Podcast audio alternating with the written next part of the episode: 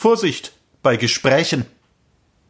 Dass manche Dame tugendsam mit scheuen Augenlidern zur Unzeit in die Wochen kam, das wundert manchen Biedern, und dass man solchen Braten roch seit ihren Mädchentagen, das denk dir nur, mein Kind, jedoch du darfst es niemals sagen.